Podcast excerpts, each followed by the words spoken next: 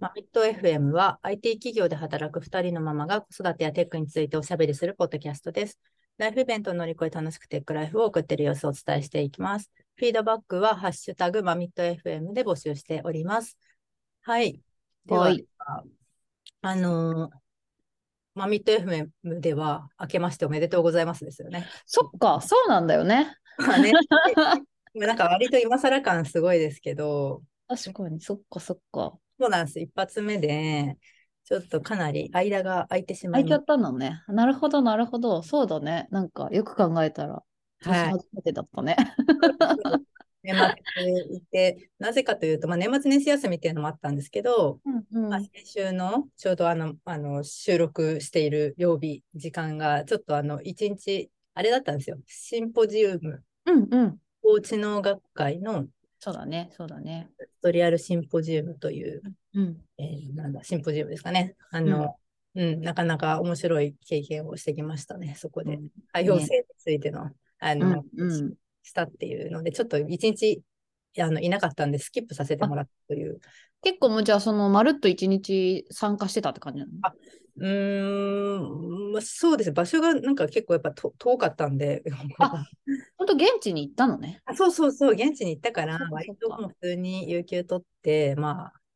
うん、うんな昼る過ほど、なるほど。ぎだけど、まあ、わ割と丸一日って感じですね。いい、なるほど ね。そう、とかいうこともあったりしたんで、えスキップとかしたら、こんな時期になりまして、はいはい。明け、明けおめですね。 確かに。はあい。と FM 的には明けおめですね。まあ、個人的にはね、よく喋ってるから、なんか、うんうんまた そうそうわからないですけど。ですで、今年も、はい、あの、よろしくお願いしますと。はい。ね。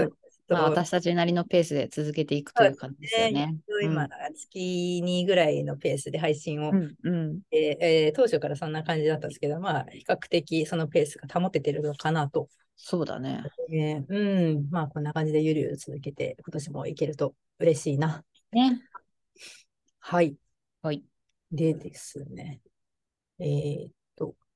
あ、松井さんは今、うん授業参加に行ってこられたんですか行ってきましたよ。お行ってきました。な何時間目を見てたんですか2時間目なのかな ?9 時半始まりの2時間目だった。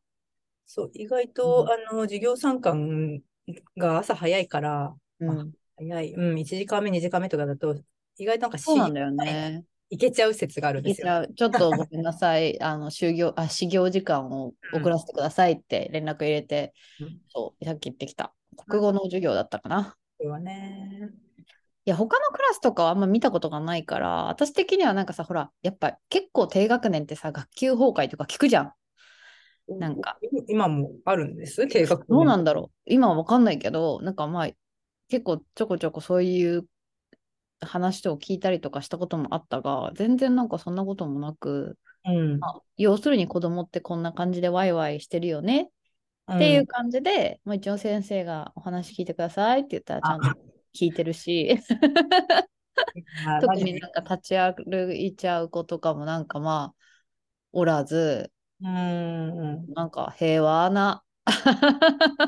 授業参観でした。あーなんかすごい尊くないですかその低学年 の授業参観。尊いね。やっぱみんなちゃんとなんていうの、はいはいはいはいみたいな感じで手挙げたりとか、うんうん、ね、なんかちょっとほら、お母さんが来るのをさ、お母さんお父さんたちが来るのをなんか、ワクワクしながら待ってて。 うんでもやっぱ昔に比べるとさ、ちゃんとほら、お父さんの参加割合が増えてるね。あそう本う当んそれですね。そう。だから、あ、すごいすごいって思いながら見てた。うん。なんか3分の1ぐらいはお父さんだったかな。結構いた。うん。なんかこん今日ちょうどうちも午後あの保育参観保育参加うん。うん。保育懇親会かななんか年一回あるんですけどこのはいはいあたりそれがうんまあ最近だともうずっとズームになってて。うん。うん。それで結構な割合で仕事のまあ途中とかだと思うから、お父さんが入ってきてる人すごい多いですね。そうだよね。なんかやっぱすごい自分のさ、やっぱり時代のうん小学生時代の授業参観って、お父さんっていなかったよね。よかったっすいなね。かったよね。なんだからうんすごくなんかそういう意味ではなんかああちゃんとなんだろう育児参加してるお父さんがちゃんと多いんだなって、うちの父、あの、夫もなんか行きたいって言ってたんだけど、まあ、有給取らないとちょっとさすがに、有給か午前休とか取らないといけないから、まあちょっと仕事のね、状況によって、いけるいけないはあるけど、そう、そういう意味では、なんていうのかな、そのなんていうの生かされてるってわけじゃなくて、見たくて、行見きたい見に行きたいから行ってるっていうやっぱ感じのお父さんたちいっぱいいて、うんうみんんなニコニコしながら見ているのを、私はそれも微笑ましく見て た。微笑ましいことこの上ないですよね。なんかこ本う、当微笑まし い。同士のなんか絡みみたいなのが、うん、本当に可愛いよね、なんか。低学年のね、わかんない、高学年になっても可愛いのかな。ちょっとわかんない。どうなんだろうね、どうなんだろうね。ちょっとまあ、 ほら、低学年のうちってなんだろう、あんまりその、なんていうの、友達のグループみたいな、なんか、こういう感じもなく、結構こう、クラス全体で、わーわーわーわーって感じのところがあるから、余計可愛いのかなとは思うよね、なんあか。ーそうですね。あとうん休憩時間になるとなんかね、集まってくる子もあ、気持ちそうね。親のとこ、何々ちゃんのお母さんみたい な。あそうそう、そう、帰り際に、私もすごい、息子がさ、なんつうの、甘えん坊みたいになっちゃうから、行くと。なんかお母さん帰らないでみたいな感じになって、 ちょっとね、これをいつも毎回どうしようかなっていうのがあ 低学年ああのうちあるあるだよね。あるそといううそ可愛いっすね。うもうでうちの息子がなんか友達に、あーなんかベビーになってるとか言われたり とかして。そんなやりとりを見る機会がやっぱへ小学校って結構減るじゃないですか、ぐっいとや、そうだよね。いつになったらこうなんてもうお母さんいいわみたいな、お父さんいいわみたいな、親とかもういいわみたいな感じになるんだろうって、ちょっと戦々恐々とするよね。だから私はまあやっぱりその子供のこう興味に対して私も興味を持てるようにゲーム頑張ろう。 ね、なんかさ、嫌だってなるもんなんですかね。なんか、なん、かそう、たまたまその実家に帰ったのよ。あ あのあー年末年始帰って、で、本当に久しぶりに小学校の時、小中一緒だった友達に会ったのよ。で、その人は保育士でうんやってて、でもう結構大きいのね、お子さんも。小あえっと、高1と中2かなとかで。うん。で、なんかその話、そうやって子育ての話とかをする機会があったんだけど、全然その畑は違うけど、仕事の。だけどやっぱその息子くんとかは、その今もう高校生だけど、小学校5年生ぐらいから、なんだろう、家族でどっか行くとか、絶対ついてこないみたいな。あら、そうなんだ。とか、まあそのね、もちろんその子によると思うけど、もも しそういうパターンの子だったらもうあとす2、3年だとか さ、ねなんかね、なんかわかんないけど、昔に比べるとどんどんこう、親子のがうん友達化してるみたいな話も聞くじゃないですうか。んうんうんうん。本当に親、授業参加とか超嫌いで、絶対来ないでみたいなタイプだったんですけど、え、それはゆうちゃんが私がね、そう、私あ、がそうなのえ、それは何ちっちゃい時から物心ついた時からですね、あ、そうなんだ。もう習い事とかも見られるのが本当に嫌いで、 へえ、すごはいい自立心のある子供だね、それは。なんでかちょっとい何がもう動機でそうなったのかわかんないですけど、だから母親は隠れて見てた。私バレエとかやってたんですけど、もう絶対見見られると超私が機嫌悪くなるから、へえ。出たらしい。といかやね。ー、でもまあ、た、 うーん、私、なんもかん、 そういう意味であんまり興味もなかったな。 なんか、まあでも、うーん、覚えて、うーん、そうなんだね。なんかどういうところから来るんだろうね、そういうのってね。だから、今がうちはすごいなんかさ、お母さんみたいな感じだから、余計なんか、これがいい、 本当に、いや個人的にはさ、なんかちょっとはそうなってほしいのよ。なんか、いやいや、もういいよ、親とか、とか。ちょっとなってほしいじゃん。 でも、なんか、程度があるなって思いながらも、その自分の心の的にね、なんか、そうですね。まどあだうなからる、のかなって。意味で松井さん言ってたみたいに、マイクラみたいな、もう没頭するものを一緒の趣味みたいなのがあるっていや、結構そうそかも。 そういうう。いのやあー、る。だから、本当それ目指したくて、なんか最近もなんか YouTuber で90何歳でさ、めっちゃゲあのゲーマーのおばあちゃんの YouTube とかあるんだけど、うん。あまあ、私はこうなろうって思ってる。 こう ゲーマーのおばあちゃんかっこいい。でなんか空冷式のデスクトップ PC の紹介とかしてんのね。えー、それなってくださいよ、YouTuber。 いや、なりたいよね。やっぱさ、なんだろう。まあ、今は結構やっぱ仕事もあるし忙しいから、ちょっと YouTuber になろうかなと思ってた時期あったの。いややろうと思ったの。うん、なんか、あの、もう、あの、チャンネルタイトルも考えてたし、うん。で、なんか、私は、なんか、なんか、ママ目線でマイクラを紹介するみたいな、ええそういうのをなんか YouTube しようかなってちょっと思ってたのよ。で、本当にもうなんかマイクとかも一応買って、まあ、そう、ちマょジっといいいいやつじゃないけど、で、一応、あの、なんだろう、配信、あの、GPU のなんかな、なんだこれ、2070だったかな、GTX のなんか GPU が載ってるさ、ノート PC 買ったから、マジではい、いや、そうそう、ノート PC 買ったら、一応 GPU、うん、そう、裏、そう、載ってんのよ。こうあ、そう、そ GPU う載っか。てんのかななん GPU かじゃ、ないパワー使いそうです GTX が載ってるね。収録配信って。そう、だから結構いるから。で、なんか結局その NVIDIA のその GTX の機能で一応配信機能とかもあるんだよね。なんか OBS とか入れて配信しようかなとかもいろいろ考えてはいたんだけど、まあ、本当に配信できるなとかいろいろ考えながら、 まあでもうちやろうかなと思ってたんだけど、なんか 結構マイクラって編集が大変なんだよね。そうなんだ。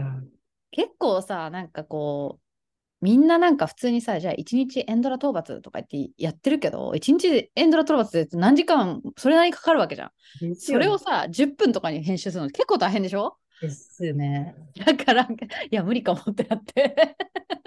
まあ、なんか、うち、その長男が、まあ、次、今年ね、あの4月で小学生じゃないですか。はいはいはい。今んとこちょっとすごいあの自由な子なもので、全く何も習い事してないんですけど、おそうなのねへーへ本当にしない、してなくて、私も、タイー、うんうん。まあでもね本人がやりたいってタイミングでやるのが一番だもんね。なんかでも本当、マイクラして幸せそうにしてるから、もういいやと思って、1年生になったらなんかやろうかなとか言って言ってたら、なんか今年は、えの目標みたいな年始に聞いたら、はいあの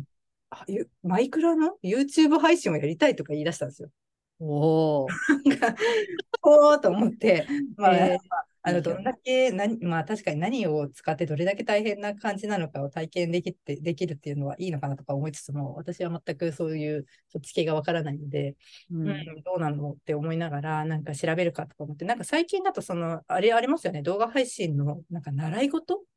?YouTube? ああ、あるかも、そのプログラミング教室とかコンピューなんかそのパソコン教室とかでそういうのなんか教えてくれるとことかあるかもしれない。そうそう、なんかね、あるんですよ。私ちょっとなんうんなんかこう何かでフォローしてたと思うんですけど、そううんだいぶ前にそれを見かけて、まあ、子供たちがあの高確率で、なんか YouTube ごっこ、YouTuber ごっこやるじゃないですか。やるね。あの必ず何かあのお料理を作ってみるとか、あのマイマイクラでのなんか2人で遊ぶのもそうだけど、なんかこう、タブレットを録画プチってして、もうなんか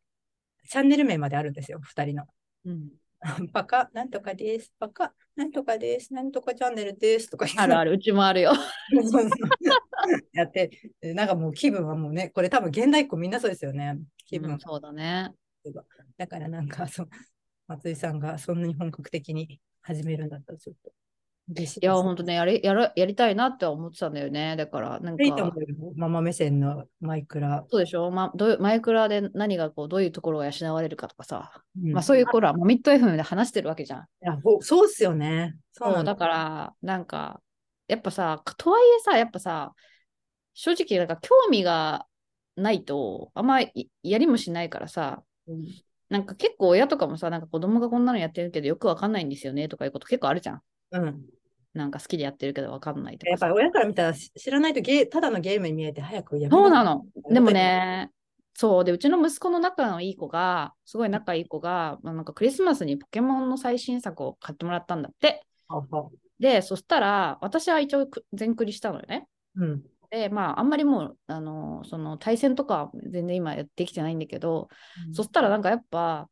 ポケモンやってるんでしょみたいな、おばちゃんポケモンやってるんでしょみたいな感じになって、うん、やってるよ、クリアしたよとか言って話をするじゃん。そうするとさ、毎朝一応なんかうち、行ってらっしゃいって息子を送り出すときに会うんだけど、その子に、なんか今日ここまでやったんだとかさうん、 これクリアしたんだとかさ、話してくれ、話してくれるんだよね、やっぱ。うん。なんか、だからすごいその、なんつうの、話題に、なんだろう、あ、大人とかあんま関係なく、自分、好きなものが一緒の人には話しかけてくれるから、子供って。や っぱ、だかああ、らすごいなんかそういう、なんか共通点として、やっぱ、やっぱ現代っ子それなりにゲームする子も多いから、いいなって、うんちょっと思って、だから、まあ、その、配信もそうだし、まあ、ゲームすること自体もそうだし、はいはいはい。確かに。結構ね、やっぱ親も分かってるとすごいいいよなって思ったから、なんかそういうのもやってもいいか なってちょっと思ってたんだけど、配信を。おばちゃんでもできるぜみたいなさ。いや、ちょっとね、時間との勝負ですね。そう。そ うなの。そうなの。わかりますよ、やりたいこといっぱいある。そうですね。それでですね。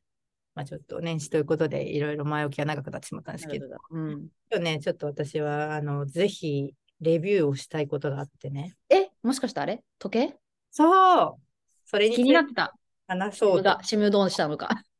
です。そうです。いろいろ、あのーそうです。年末、前回だったかな、お話ちらっとしたと思うんですけど、うんまあ、あの、我が家にですね、サンタさんが、えー持ってきたわけですね。キッズスマートウォッチを、うん。の側をね、もちろん、外側を持ってきましたと。で、えーまあ、電話ができるらしい、これは、って感じになって、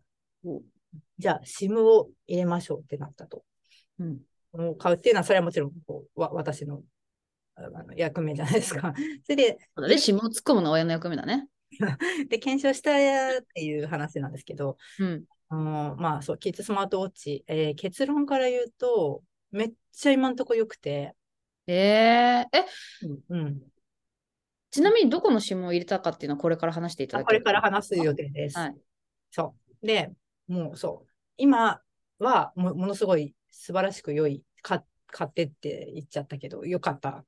うん。買ってよかったっていうやつになってて、えーっと、何かというと、どっから話そうかな。えーっと、もの自体は、あの、なんか国内産のキッズスマートウォッチではないですよね。。ないいのよ。そう。全部中華だよね。基そう本。そうそう。で、基本、なんかその、まあ、中国のから来たような、えーっと、なんていうのかな、キッシュオっていうのか、Q- QISHUO っていう、もうなんか全く聞いたことないメーカー、もう全部、あの、あれに発祥のとかってきますけど、大はい体こう、キッズスマートウォッチで、あの、大体トップに出てくるやつなんで、はいあまあ、なんかか買うの結構怖いじゃないですか。なんかもう国産のないし、なんか。うん、いやー、ほんとね、私もすごい考えたから、い一時 期、どれにしようか。なんかわかんないから、結構そういう意味では、あのあんまりマイマイナーなの買うのはかなり厳しいと思って、ウェブ上のこう、あの情報っていう意味で、うん一番ポピュラーそうなのがこれだったんですね。はいはい。はいはい。あ、あーえっともう、もうちょっと前提を言うと、キッズスマートウォッチって大きく2種類あって、2タイプあって、あの、1つ目が、あの、こううちに来た、えっと、電話が、まあ、通話ができるタイプ、通信するタイプなんですね。うんうん、もう一つは、あの、まあ、ただのおもちゃという感じですある。ね。うちはそれ、ただのおもちゃはある。ある、あるんですね。写真ある撮れるとかね。ちょっとそれっぽい。さあさあさあ、ほんとそんな感じ。でもなんか大人がつけてもええやんって思うぐらい、なん か、いろいろできるゲームとかね、なんか。ゲームとか、そう、写真とか、まあ、通信をしない系ですしね。ない。うんねあるがね2種類あって、で、もちろんその今回は、えー GPS の、まあ、キッズフォンの代わりとして買ってるので、あの、もちろん、えー GPS なり何かしらの通信、えーが必要なものを買いましたと。うんうん。で、えっと、し SIM の話を始めると、なんか、とにかく情報がないんで、何か、まあ、格安 SIM の何かを入れるんだろうなとは思いつつも、うん。ないんですよ。あんまりこの電話で日本の SIM みたいな情報があんまりないんだね。よくググったらあったんですけど、最初うのんちょっとその、ちょっとけ検索に引っ掛けたワードがあんま良くなくて、あの、まあ、とりあえず私が楽天使ってるんで、えーっと、まあ、一旦楽天の SIM 入れるかって感じの、割ともう今って違約金とかなくて、わ結構ライトにコロコロ変えれるんですか、なんか、ちょっと何はともあれ、いろいろ試そうと思って、格安 SIM いろいろ見て、まあ、LINE とかね、LINE うんうん。えーいっぱいいろいろ出てきてたけど、まあ、うん、うんと、まあ、え楽天だったら私なんか手元にアプリとかも、まあ、設定とか入ってて、それで、あの、アカウント切り替えみたいな感じで見れたりするから、はいはい。まあ、慣れてるしっていう軽い気持ちで、あの、まあ、絶対データ通信量的に一番下のプランの3ギガだったかな。うんうん以下にまあ、言って、それで、まあ、1000円弱。まあ、ちょっと今思うと超高いんですけど、子供に、まあ、それ で。だから、とりあえずそれを買ってみ、入れてみたんですね。うんそしたら、うん、まあ、まあ、で、もちろんサポートの対象一覧に載ってないんで、もちろんね、そう楽天,、ね。楽天の SIM のこれをサポートしてほしい。もちろん載ってないと。なんで、まあ、入れて試してみるかって感じで、まあ、最初楽天の SIM を入れたんです。うんうん。そしたら、あ大きくその、ななんていうのかな結局、楽天の SIM だと全部の機能がワークしなかったんですね。ああ、やっぱそういうのあるんだね。ったうん、なんかものすごい頑張ればできたのかもしれないけど、私の結構、えっと、設定とかいろいろし、いろいろいじくってましたけど、ダメで、あの、大きく、ウォッチの機能、ウォッチっていうか、まあ、で電話、SIM の機能って、あの、データ通信、インターネットを使って通信するものと、まあ、キャリアの回線うんうん使って通信するものと、まあ、なんか 2, 2経路あるじゃないですか。2系統あるじゃないですか。うんで、えーど、どっちだったっけなはいで、楽天 SIM は、なんかやっぱりキャリアの普通の、まあ、電話番号はあの裁判されるわけですけど、うんそっちでの、まあ、キャリアの方の回線ですね、は、えーまあ、どうやってもダメでした。うんダメだった。ただ、えーデータ通信の方ですねうん。あのまあ、で普通の電話みたいにするっていうのが、まあ、見た目上のアプリの UI は全部同じアプリケーションのアイコンなんですけど、まあ、中身は、えっと、通話ってやつは、まあ、このキャリア回線を使った通話でだろうし、なんですけど、それ以外になんか、あのデータ通信をする系の、例えばビデオ電話ですね。はいはいビデオ電話とかは、まあ、インターネットで通話するやつじゃないですか。はいはい。そっちはいけたんですよ。ああ、じゃあ普通のデータ通信はいけるってことか。うんうん。そう、あ、そうです、そうです。で、でもそのデータ通信って何かっていうと、まあ、想像つくかと思うんですけど、あのまあ、電話としてこっちはかかってくるわけではなくて、まあ、専用のアプリをインストールしますね、まうず。んまあ、そこのアプリ経由でうんかかってくるっていうやつなんですよ。うんまあ、だから、ちょっとそ、そのアプリケーションもなんか、なかなか芳しい感じの、あのうん、なんか、あ中中国の、えー作ったアプリをそのまんま翻訳したかなみたいな。はいはいはいはい。面白い感じの芳しいアプリケーション、なかなかの使い勝手のやつ で、なんだこりゃみたいな、結構すごい、よくこれでリリース、うん、したなって感じの機能、なんかことは、ところがいっぱいあるんですけど、まあなんかそれでその、まあ、すごいいっぱい機能があるアプリケーションがある中の、うんとまあ、デデータ、えーだからテレビ電話、ビデオ電話か、ビデオ電話って、例えば子供がポチってアプリを押すと、そのインターネットを介して、えーっと通信する方は、そのアプリケーションが、なんかこう、なんつうの、ああの通話来ましたよみたいな感じで、えー表示される。なんで、すごい使い勝手悪くて、あのすぐ取れなかったりするんですよ。結構、えっと、認証が比較的高頻度で入り、なので電話出ようとすると、なんか先に認証みたいなのが立ち上がって、うん。あのまあ、フェイス認証なんですけど、なんかそうこうしてるうちに切れちゃったりとかっていうことばっかりあって、へえ。あなんか不便だな、みたいな。ないよりマシだけど、で、それも結構不安定だったんです、その楽天市。ちょっとそれが、まあ、ちょっと原因の切り分け、ちゃんとはできてないんですけど、楽天の SIM のせいなのか、んなんか、何なのかわかんないんですけど、えっと、アプアプリのせいな、品質なのかわかんないんですけど、で、なんかそれも、あので、いけるときといけないときは結構あったんですよ。はいはいはい。いや、今はもうあれだな、やっぱ楽天の、あれかな、 ね、電波っていう説も結構あるんですけど、それで、あの、そうそうそう、まあ、認証とかしてるうちにブチって切れたりとか、まあ、ないよりいいかなぐらいだったんですけど、まあ、肝心のそのなんか電話とか、電話号はあるのに、電話使えないのと意味ないじゃんと思って、はいはいはい。あ、ちなみに、その、今、えっと、データ通信ができるようになったって言ったんですけど、かあの、あれ、APN の設定っていうのをしないとできなかったですね。データ通信ああ、それでも結構そうだよね。何でもする、する気がする。あ、そうみたいですね。うん実は私は、えっと、初めてで、その、格安シムを本当にあの無人で、 なんか、いや、自分で入れたっていうのは結構実は初で、なんか今よく考えると、なんでやったことなかったんだろうと思ったんだけど、なんか結局、有給、親の有給モバイルとかって、なんだかんだ店舗じゃないですか。はいはい。そうだね。全部やってくれてるからね、向こうが。そうそう、だから、あ、確かにと思って、APN の設定って何何って感じだったんですけど、まあ、アクセスポイントネームなんですね。DNS みたいなことですよね、これは。 あ、確かにと思って、なんかこう、ネームをね、えー入れて、後ろのなんか、はいはいはい。こうま、なんかテ、テーブルを、マッピングするテーブルみたいな感じですよね、きっと。うんうん。そうなんだと思って、なんかその楽天の SIM には、あのこの APN を設定する必要ありませんっていうふうについてきてたんですけど、書いてあったんですけど、あの送られてきた SIM にはね、はいはいはい。説明書には。でもやっぱりこう頑張って、えっと、APN の設定しないと、そのデータ通信の方はできませんでしたと。うんいうのが、まあ、まず楽天 SIM ね。うん。で、うーんと思って、あんまりなんかこれ、電波悪いし、なんか使えなくねと思って、いろいろなんかまあ、そうこうしてるうちにか、キーワードが見えてきた、検索キーワードがね、はいはい。いろいろ試してるうちに、えー Google ワードが分かってきたんで、なんか、あのよく調べたら、この、えっと、スマート、キッズスマートウォッチに最適な SIM はこれだよ、みたいなのが見つかって、記事が。そしたら、私全然知らなかったんだけど、えい結論ね、HIS SIM っていうの今使ってて。うん。 HIS SIM って知ってますわかんない。ああの HIS の SIM、なんか、あ、そういうことね。らしい。なはこれ何か一緒なのか別物なのか分かんなかったんですけど、まあ、サイト見たら、あの、旅行会社、がやってるんだ。そう。まあまあ、確かにに。でもよく考えたら、ああ、そんな不思議じゃないなってなったのが、あの、海外とか行っても、この HISSIM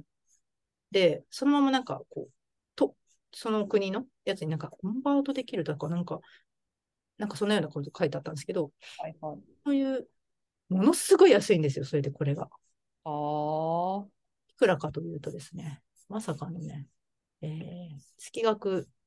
えーそのまあデ、データプランっていうやつと、あーうんちだからつ通話 SIM っていうのとデータ SIM っていうのあるじゃないですか。はい。通話もできるやつとデータもしか、データ通信しかできないやつの2種類の SIM がどこもあるみたいなんですけど、うん、えーこれは通話 SIM で209円、あ、違う、200、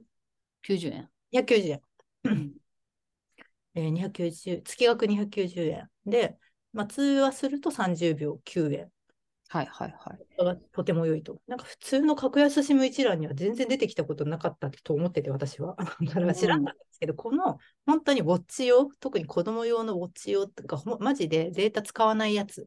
は、はいなんでこれ、えっと、1、あ、違う、100メ、100メガなんですよ。上限が。 ああ。なるほどね。そう。100メガ。でも、そんな使わ、100メガに絶対多分収まるので、うんうん。まあ家にいるとき Wi-Fi だし、はいはい。へえーと思っあて。ーななるるほど。あ、安い。確かに、ポボとかは基本で0円だけど、30秒22円するもんね。あそうそうそう、だから本当にコスパがいいらしくて、キッなズスるほどね。そうだからこのキュキューシオ、キューシオっていうの、このウォッチのメーカーにこれを指したレビューっていうサイトが普通に見つかって、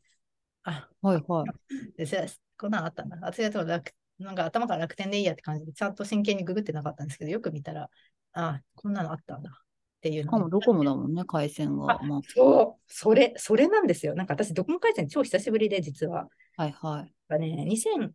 年ぐらいに i iPhone、一番最初の iPhone が到着、日本に来たうんうんタイミングで、あのまあ、当時のソフトバンクの前、前身、ソフトバンク、うんうん。まあ、その前なんだろうなまあいいや、なんか、そのタイミングでソフトバンクかなんかにして、当時とても電波の悪かった。そっからもうずっとソフトバンク系だったんですよ。はいはい。最近ちょっと嫌になって変えたりしてますけど。うんなんで、なんか、ドコモのここまでする。で、で、今楽天だから、とにかく電波が悪いから、ちょっと、あのーうん、すごい感動して、そのドコモの回線の安定、安うん。定。ああ。いや、もう、それを指したらですね、えー APN の、まあ、設定はもちろんしたしたんですけど、このうん HIS うん。から。もう、そしたらね、格段に全然違かった。へえ。もう普通に、あの、キャリアの電話はできるし、楽天の時はね、なんかキャリア、あ、そうそうそう、データ通信の方もなんかできるはできるけど、結構フェイルしてたのが、データを使った方のビデオ電話も、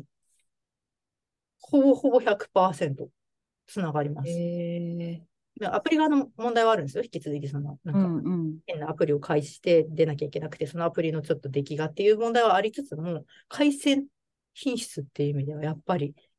あ、やっぱりドクサスがドコモなんだなって。ああ、そうなんだ。そう、だからドコモ回線を使ってるっていうのもめちゃくちゃ良いんですね。この H。へえ。それはちょっと、あ、悩ましいな。どうしようかな。まあ、うちも携帯持たすか、うんどうしようかなって結構悩んでたんだけどね。超ハイコスパですよ、これ。で、ねえ、そうっぽいね。それ聞くとね。なので今となっては本当にそれで結構電話通じる状態になって、もううちすぐパってどっか行っちゃうけど、割と電話、うんと、その冬休みとかもね、私がこう、ワーキングスペースで仕事して、まあ、この娘が外でスケート、リンクでスケートしてとか言ってたんですけど、なんか結構うん電話かかってきたりとかしてたから、全然使えてんなと思って。えー、それなんか別にあの、なんていうの、本当にこう腕に喋ってるみたいな感じ なの。そうそうそう、腕に喋ってる。えー、会話は大公開ですけど。大公開ってこと ね。まうあまあ、でも子供がする出来事だもん ね。で、そうっていうので、まあ、結論、いろいろ検証して、 ようやく、えー、とこの HIS SIM というのが最強だったっていう。えおーまあ、初期投資はちょっと、そのウォッチ自体の初期投資は若干あるものの、まあ、い今のところ特に困ってないですっていう話なんですけど、ー、うんうん。まあ、なんか今、そのメリットみたいなのばーってばっかり言いましたけど、えっと、まあメメリット、そうだから高確率でそのいいのはスマ、ウォッチ、なんだっけ、あの電話と違って、もう一個メリットは、あの高確率で携帯するようになったんですね。うん。を外に、あの、なんか出るところに置いといて、いつもかけといて、はいはいはい。それを必ず腕にはめるので、あの、キッズフォンですごい困る、おいどっかに置いちゃうってことが発そう生しだない。よね。えー、いいね。ほぼ100%持ってる。で、本人も気に入って、それならしていくと。はい。試みが今のところ成功してるんですけど、えっと、逆になんかちょっとしたデメリットみたいなのももちろんあって、うんうんそ。れはね、あのいくつか3つほどあるんですけど、えっと、充電ですね、一つは。充電、ああ、なんかオリジナルのなんか、あれなんですよ、せ接続なんかね、磁石みたいなやつでパチって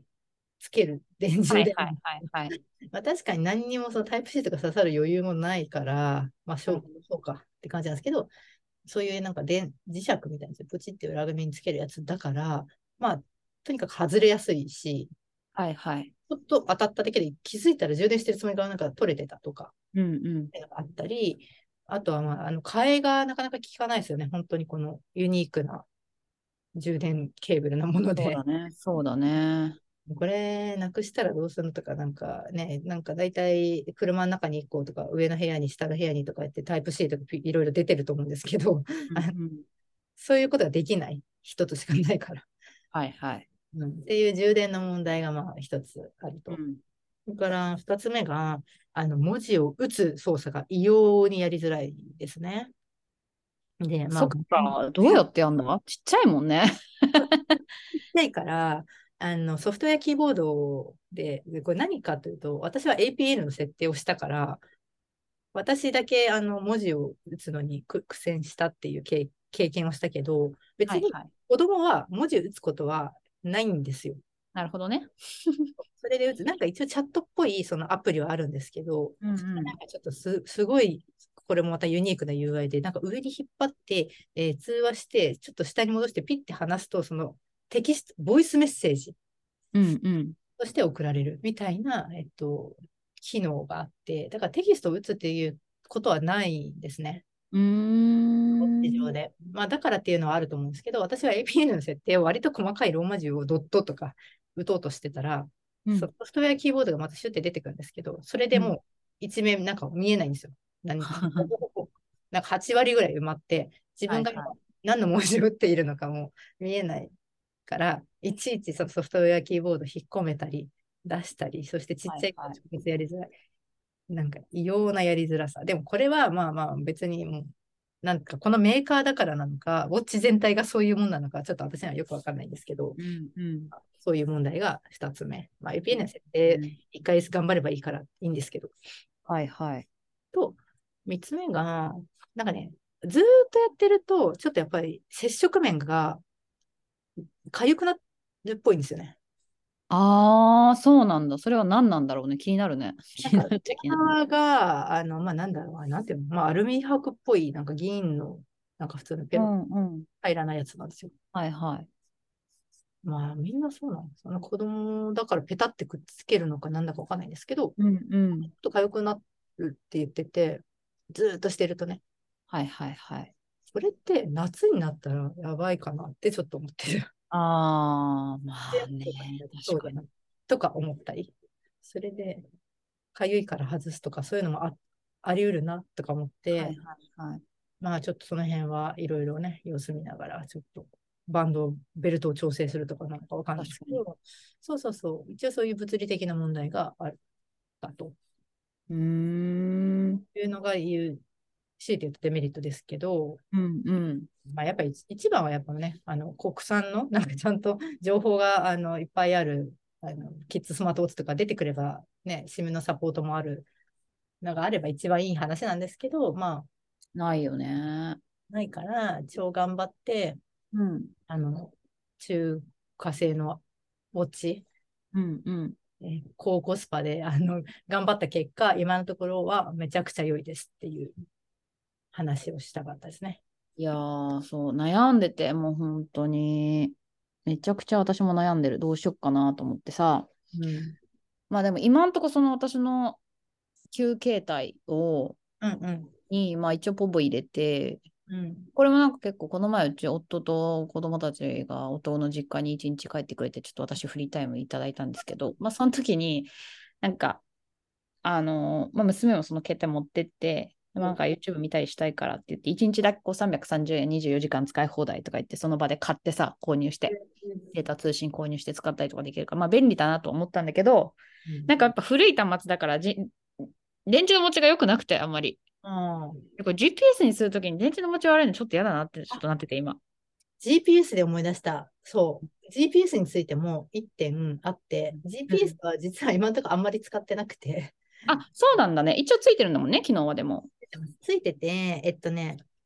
えー頻度が設定できるんですけど、それによって電池の消耗が考えてみれば当たり前なんですけど、すごい違くて、めちゃくちゃ食うんだよね。そうなの。なんかね、10分ごとの真空が一番高頻度なんですけど、1回それをやったら一瞬で電池なくなって、ああ、そう。なんかこれ本当 GPS 難しいところで、だから、なんだっけ、スマ、ソフトバンクとかのなんか、なんだっけな、見守りのな携帯のなんか GPS とかも、こう自分がこう、なんだろう、位置は多分ある程度 GPS で取得してるんだけど、こう、自分親のこう携帯から見るっていうのは、その度にこう通信して、なんかすごいあアバウトな位置情報が返ってくるって感じなんだよね。まあまあ、そうですね。アバウトだけど、家なのか、なんか外、さっき言ったとこなのかぐらいは全然わかる。あ、でもなんか、あとそう。で、今私がこう息子のやつに入れてる、そのライフ360みたいなやつが、結構ね、正確なのよ。あうね、んなんかあれ、前回話しましたよね。すごいそうそれ、評判いいやつですね。そうで、結構正確だし、でもやっぱ、あのー私ピクセルなんだけど、私側の電池の減りがすげえ早い気がしてて。うんえ やっぱね、GPS ほんとその問題があるから、だってこっちは見に行くときに通信すればいいんじゃないのサーバーにどっかあのデデータがあってってことじゃないのかなこっちなもんかね、そう、多分、コーリングしてんのそれ、してんのかなまああれ私も、あ、っていうのは、えっと、ごめん、私側の情報も取らしてるからなんだけど、ああ、そういうことなの。そうでっていうのは何で何かというと、うちほら、息子がちょっとなんかこう、家一人でいるのじゃあー若言ってた干嫌だから、ちょっと妹を私が迎えに行くじゅなんかはいはい20分ぐらいの間、ちょっと家にいてねっていう時に、じゃあお母さんの位置情報を共有するようにしといてって言わ言われる。はいはいはいだ。から、一応なんか私もなんかそういうタイミングで結構なんか自分の位置情報をオンにして出て行ったりするのね。なるほど。そう。で、そういう時に結構やっぱ食う。めちゃくちゃ。そうですね。あの、ポーリングの頻度によるなっていうのはわかりそ、う。よくわかりました。なんで、うちは今1時間に一遍っていうのにしてますね。そうん いいぐらいの感じそうです。だよねうん。で悩ましいなってちょっとそこは思ってたな。ね。はい、ちょっといい感じの時間になってきたんで、そっかそっか。今日ちょっとその後落ちネタでね。うん。